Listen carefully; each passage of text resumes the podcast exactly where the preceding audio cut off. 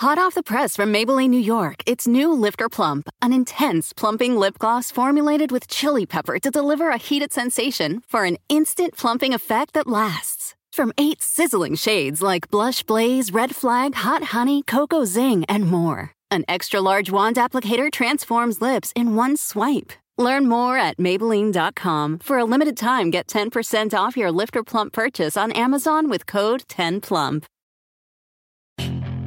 Puedes hacer dinero de manera difícil, como degustador de salsas picantes, o cortacocos, o ahorrar dinero de manera fácil con Xfinity Mobile.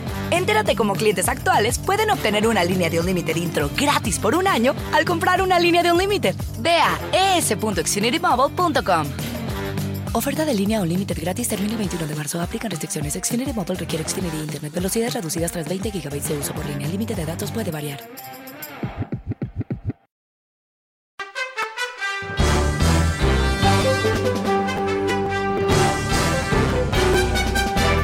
Hola, ¿cómo estás? Soy Fernando Espuelas desde Washington. Muy buenas tardes. Gracias por acompañarme. Estamos hablando sobre el, cambio dramático que está llevando a cabo Biden, uh, más allá de las políticas puntuales, un cambio de tono uh, en una de las uh, señales quizás más simbólicas. ha cambiado cómo se habla sobre migrantes en este país. Ah, están abandonando el concepto de alien, ¿no? De, ni es extranjero, es de otro planeta, uh, illegal, ah, assimilation y otras cosas más, que han sido palabras muy, muy pesadas, palabras que buscan poner un cartel sobre la frente de esa persona, eh, convertirlo en alguien no deseable, inclusive con el tema de illegal, casi no humano. ¿Cómo lo ves tú? El número es 844-410-1020. Ah, vamos a volver a las líneas con César, pero antes de hablar con César, quiero ah, pedirte un favor. Ah, si te gusta este programa, recomiéndalo. Tan simple como eso. Y si no llegas a escucharlo en vivo o tus amigos no pueden, eh, lo pueden escuchar en podcast, totalmente gratuito. Puedes suscribirte a través de fernandoespuelas.com, fernandoespuelas.com, también en Spotify, también en iTunes. ¿Por qué no? Todos los días lo recibes totalmente gratis. Pero ahora vamos a volver a las líneas con César. Hola César, ¿cómo te va? Bien, bien, bien, bien. ¿Me escuchan? Sí, te escucho. Buenas tardes. Oh, mira, rápido, rápido. Un, comentario. Eh, Biden eh, puede quedar en la historia como el presidente que dio la reforma migratoria al igual que Ronald Reagan. Pero eh, el hacerlo pienso que va a ser un costo político sumamente grande, el cual em, eh, por eso Obama en su administración jamás lo hizo. Eh, eso no es lo que ocurrió. la valentía. No, oh, no, tuvo la valentía para poder dar la reforma. No, pero, ok, no, César. Eh, Obama avanzó con el Dream Act y lo mataron los republicanos presentó una reforma migratoria y la mató a los republicanos. Eh, no, es, no, no, sé a qué te refieres que no lo hizo Obama. Eh, el Congreso no, no lo hizo. Ah, cuando tú hablas de Reagan, eh, lo que nunca se comenta, porque parece que es tan, tan esotérico leer un poco de historia, no sé, es que los demócratas ah, que controlaban la Cámara de Representantes en ese momento y podían haberle cerrado la puerta ah, de la misma manera que los republicanos le cerraron la puerta a Obama, pero no, Ah, decidieron que iban a hacer algo para el país. Y los demócratas apoyaron la reforma migratoria con Reagan. Reagan se lleva el mérito porque fue presidente y firmó, pero sin los demócratas no lo podía haber hecho. Entonces, eh, aquí estamos frente a lo mismo. Ahora, tienes razón, toma muchísimo capital político hacerlo, ah, pero, eh, estamos frente a una situación muy diferente. Durante los tiempos de Reagan, la idea que uno de los dos partidos iba a bloquear 100% todo lo que quería hacer el presidente, en este caso, que los demócratas, porque habían perdido las elecciones, porque no les gustaba Reagan, porque pensaban que era demasiado la derecha y todo el resto, querían que él fracase y no le aprobaron nada, que tenían el poder para hacerlo, pero no ocurrió, no ocurrió. Porque el concepto del bloqueo, de, hacer fracasar al presidente por encima del beneficio del país, es algo que se introdujo bajo Clinton, cuando eh, Newt Gingrich eh, empieza como una especie de guerra contra los demócratas para, para, derrocarlos, para quitarles la mayoría, para destruir todo lo que, lo que ocurra. Y, y, eso es lo que lograron. Lograron a un partido que es cada vez más extremista y que les parece completamente normal que, por ejemplo, en el plan de rescate de, de, Biden, un plan que eh, se tiene más de 70, 70, 70% de aprobación de todos los estadounidenses, no tiene ni un voto de un republicano, ni uno, ni uno. Ahora, tú me vas a decir que todos los republicanos realmente piensan que lo peor que se pudo aprobar es un plan de rescate que a su vez los bancos de inversiones, la Reserva Federal y muchos otros dicen que es lo que es exactamente lo que necesitaba la economía, o que millones de estadounidenses, inclusive los que apoyan los republicanos, eh, también ah, eh, aprueban de esto porque necesitan la ayuda, necesitan ah, el beneficio. ¿Por qué? ¿Por qué? Entonces, eh, eh, no estamos frente a una situación donde un presidente valiente se juega y todo ocurre, no, o sea, eh, sí, se necesita, siempre se necesita un presidente valiente, ah, pero se necesita un Congreso que por lo menos tenga suficiente peso en el centro político, centro derecha, centro izquierda, como para poder abarcar temas de importancia nacional y hacerlo no como si fuese todo ah, una cirugía sin anestesia, sino que es parte de cómo tiene que funcionar el país. No que siempre van, tienen que estar de acuerdo ni nada por el estilo, pero al mismo tiempo, eh, una vez más, cuando la gente me habla de Reagan, como que Reagan eh, logró algo inédito en la historia de la humanidad, entonces no, lo que no quiero quitarle mérito, pero él trabajó con los demócratas que controlaban la Cámara de Representantes. Y, ¿sabes qué? Ellos dijeron, ok, no para, para ti, Reagan, necesariamente, pero para el país, ok, adelante. entonces, yo creo que, no, sé si, si, si tú eh, quizás te, sientes aislado de la, de la información o estás aislado de la información, pero que tú no sepas que esa es la dinámica. Eh, no, no, sé, que, ¿cómo, cómo, puede ser que tú no sepas eso? Con, los, con, los, republicanos, para que lleguen a, un acuerdo y, y se pueda hacer una reforma pero para eso se necesita valor, se necesita liderazgo. espera, una vez más, espera un segundito, espera un segundito, espera un, espera, espera un segundito, César, a, ver, a ver si, si, si, no entiendo esto.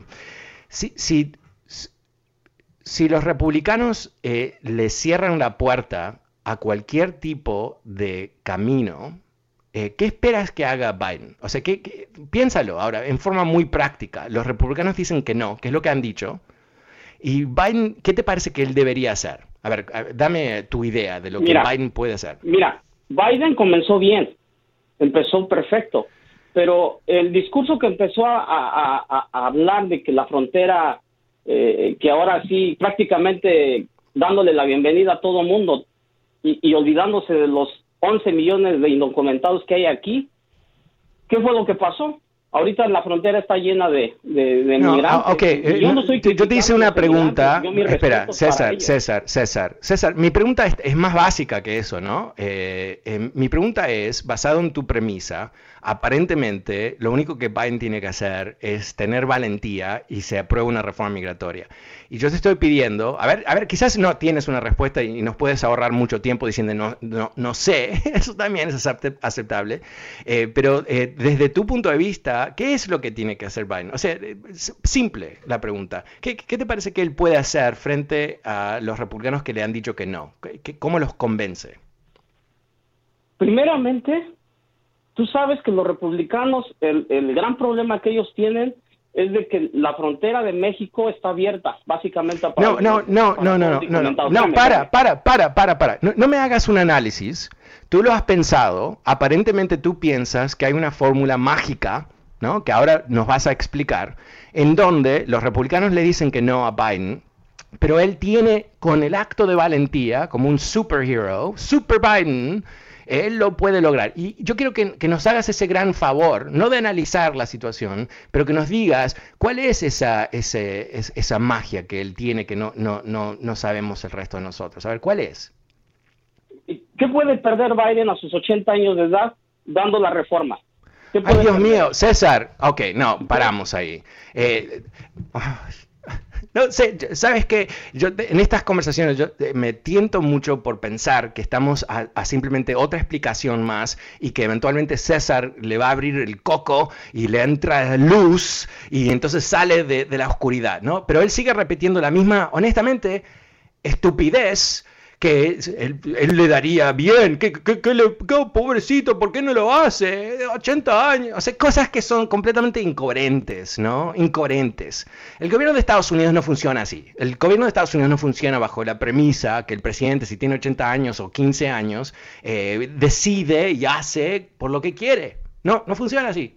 Entonces, cuando nos presentamos con la situación real política de Estados Unidos, que hay un bloqueo, bloqueo, bloqueo por parte de los republicanos, no tiene nada que, nada que ver con Biden. Biden no puede eh, arrestarlos, no los va a fusilar. ¿no? No les puede quitar comida, no los puede encerrar en el Capitolio y no dejarlos salir hasta que voten. No, no existe nada de eso. Entonces aquí tenemos que, que entender quién tiene la responsabilidad por lo que está pasando. No es un misterio, esto no es tan complejo, es bastante simple. Hay dos partidos. Uno de ellos se llaman los demócratas. Ellos tienen como plataforma política hacer una reforma ah, migratoria.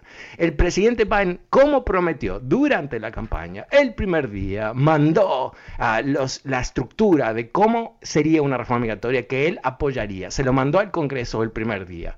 Inmediatamente, ¿qué es lo que pasó? Nancy Pelosi dijo, sí, vamos a avanzar. Y los republicanos dijeron, no, nunca, lo vamos a bloquear. Ok, ahí estamos. Y, lo que César no puede decir, porque obviamente él no tiene la respuesta, ah, yo no sé quién tiene una respuesta, porque tiene que ver con qué que quieren hacer los republicanos, ¿no? Ellos no se identifican ya como un partido de gobernación, no se identifican como un partido que quiere lograr grandes cosas para el país, se identifican como un partido que quiere recortar los impuestos a la gente más rica, proteger las corporaciones de los impuestos y el resto no nos importa tanto, excepto, excepto la obsesión con los inmigrantes. Y eso no es que ellos quieren lograr algo, ¿no? Algo positivo para el país, es que ellos quieren lucrar con ese odio a los inmigrantes. Lo, hacen en cada campaña, lo hacen en cada discurso. Eh, eh, Stephen Miller, que es ese, ese eh, enanito maldito que fue el asesor de Trump, un supremacista blanco así, pero de asqueroso de, de primera línea. Yo lo sigo en Twitter. Lo sigo en Twitter, ¿sabes por qué? Porque soy tu servidor. Porque soy en realidad un santo. Porque cada vez que leo sus tweets me dan ataques de nervios y quiero... ¿No? Pero... ¿Por qué? Porque el tipo es un racista total y fue la mano derecha de, Donald Trump. Y, ¿sabes qué? Y uno dice, ay, ese lo deben estar, lo, deben aislar, ¿no? No, ¿no? no le deben hablar, debe ser como, como el tío borracho que no lo quieres ni ver. No, no, no, no, no, no, no. No, él está ahí en el centro de, actividad política y lo ven como el gran experto de, de migratorios, ¿no? Entonces, cuando él dice hay que cero, cero inmigrantes, ellos piensan que eso es aceptable. Entonces, la idea que lo, que César dice es la mentira más clásica de los republicanos. Nosotros eh, no podemos avanzar con una reforma migratoria hasta que la frontera esté, eh, no, tienen un estándar, ¿no? Es, segura, cosas que son, what, what does that mean, ¿no? Eh, en realidad es segura. y si hablamos con las ciudades fronterizas, son algunas de las ciudades más seguras de Estados Unidos están sobre la frontera. Um, uh, y cuando hablamos sobre el, el gran flujo de gente que viene al país, no vienen por Biden, vienen porque se está cayendo pedazos a esos países en Centroamérica, porque el año pasado hubo COVID, la gente no, no viajaba en los mismos números, y sin duda que Biden dijo, no voy a quitarte tus hijos y torturarlos, ah, eh, claro, eso le dio aliento a algunos, claro que sí, claro que sí, pero recordemos quién es Biden, no, no hay un momento que él fingió quién era, ¿quién es él? Es un hombre altamente católico, en, en, el, catolicismo más clásico, ¿no? En donde aceptar refugiados, ayudar a los niños. Me siento tan estúpido a veces diciendo estas cosas, ¿no? Como que es un gran logro que finalmente tenemos un presidente que no está dispuesto a torturar niños. ¡Wow! Mm, aplausos Estados Unidos por no elegir otro torturador, ¿no? O sea, es, absurdo. Pero, pero de eso se trata, de eso se trata, ¿no? Entonces, eh, no hay aquí una oposición leal. Ah, oposición leal es un concepto eh, en realidad eh, parlamentario, un concepto de inglés. Pero, pero ¿qué quiere decir? La oposición leal es esta. Es una oposición que dice, el, gobierno o el presidente, ah, no me gusta, es 40 mil veces peor que mi favorito, etcétera, etcétera, etcétera. Pero cuando hay que tomar decisiones para el bien del país, se toman decisiones y se acompañan ciertas cosas para poder lograr cosas para el país. Eso no existe, eso no existe. Y hacer creer, ¿no? Que no sé si César eh, eh, eh, simplemente vive en Bavia y no sabe, o que es uno de estos lamentables trumpistas que siguen llamando a los programas de radio para mentir, ¿no? pero, pero el punto es este. Tenemos, el resto de nosotros, que no estamos capturados por ideología y locura y todo el resto, tenemos que darnos cuenta que esto es mucho más complejo de lo que aparece y de esa manera tenemos que ah, buscar soluciones reales, porque si nos quedamos trancados en si uh, Biden uh, tuviese valentía, él podría lograr esto, ah, si, Biden quiere volar con sus orejas como Dumbo, eh, no lo va a poder lograr, aunque lo quiera lograr, porque no va a volar con sus orejas. Entonces, esto es un poquito igual. Ah, muchas gracias, César. pasemos con Martín en Ontario. Hola Martín en Ontario, ¿cómo te va? Fernando. Hola. Yo te aprecio mucho, me gusta tu posición, pero hay algo que estás equivocado. Te lo voy a explicar si me das tu tiempo. Mira, Fernando, te escuché varias veces. En la mayor parte estoy con vos, pero hay cosas que estás equivocado, porque no puede ser que seas perverso. Vos hablas más de Perón que populista. Vos sabés lo que hizo Perón, por ejemplo.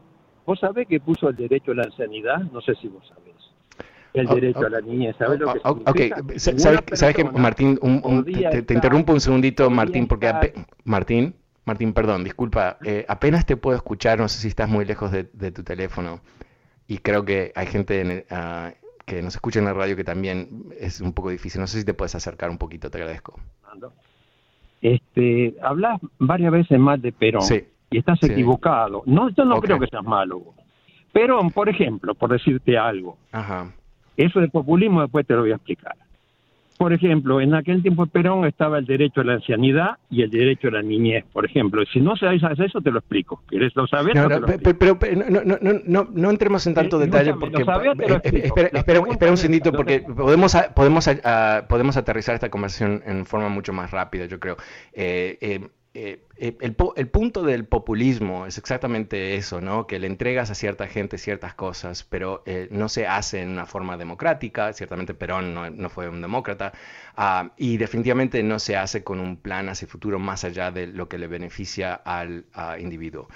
pero, ¿sabes cómo lo aterrizamos? Esto es muy fácil. Cuando, cuando ah, ah, Perón llega al poder, Argentina es, está entre los cinco países más ricos del mundo. Eh, y ha sido una riqueza eh, a través de generaciones. Obviamente lo que Perón buscaba ¿no? es atender lo que fue la, tremenda ah, arrogancia de los elites argentinos en, contra de los trabajadores. Y él se enganchó de ahí para ganar el poder. Pero, pero seamos objetivos, ¿no? Em, no todo lo que hizo está mal, sin duda, ah, ¿no? pero, pero ¿cuál fue el resultado? Si Argentina era uno de los países, si no el más rico del mundo en, el momento que él asume poder, para el 73, que creo que él vuelve el 73 o el 74, no recuerdo bien, eh, ya no es ese, país.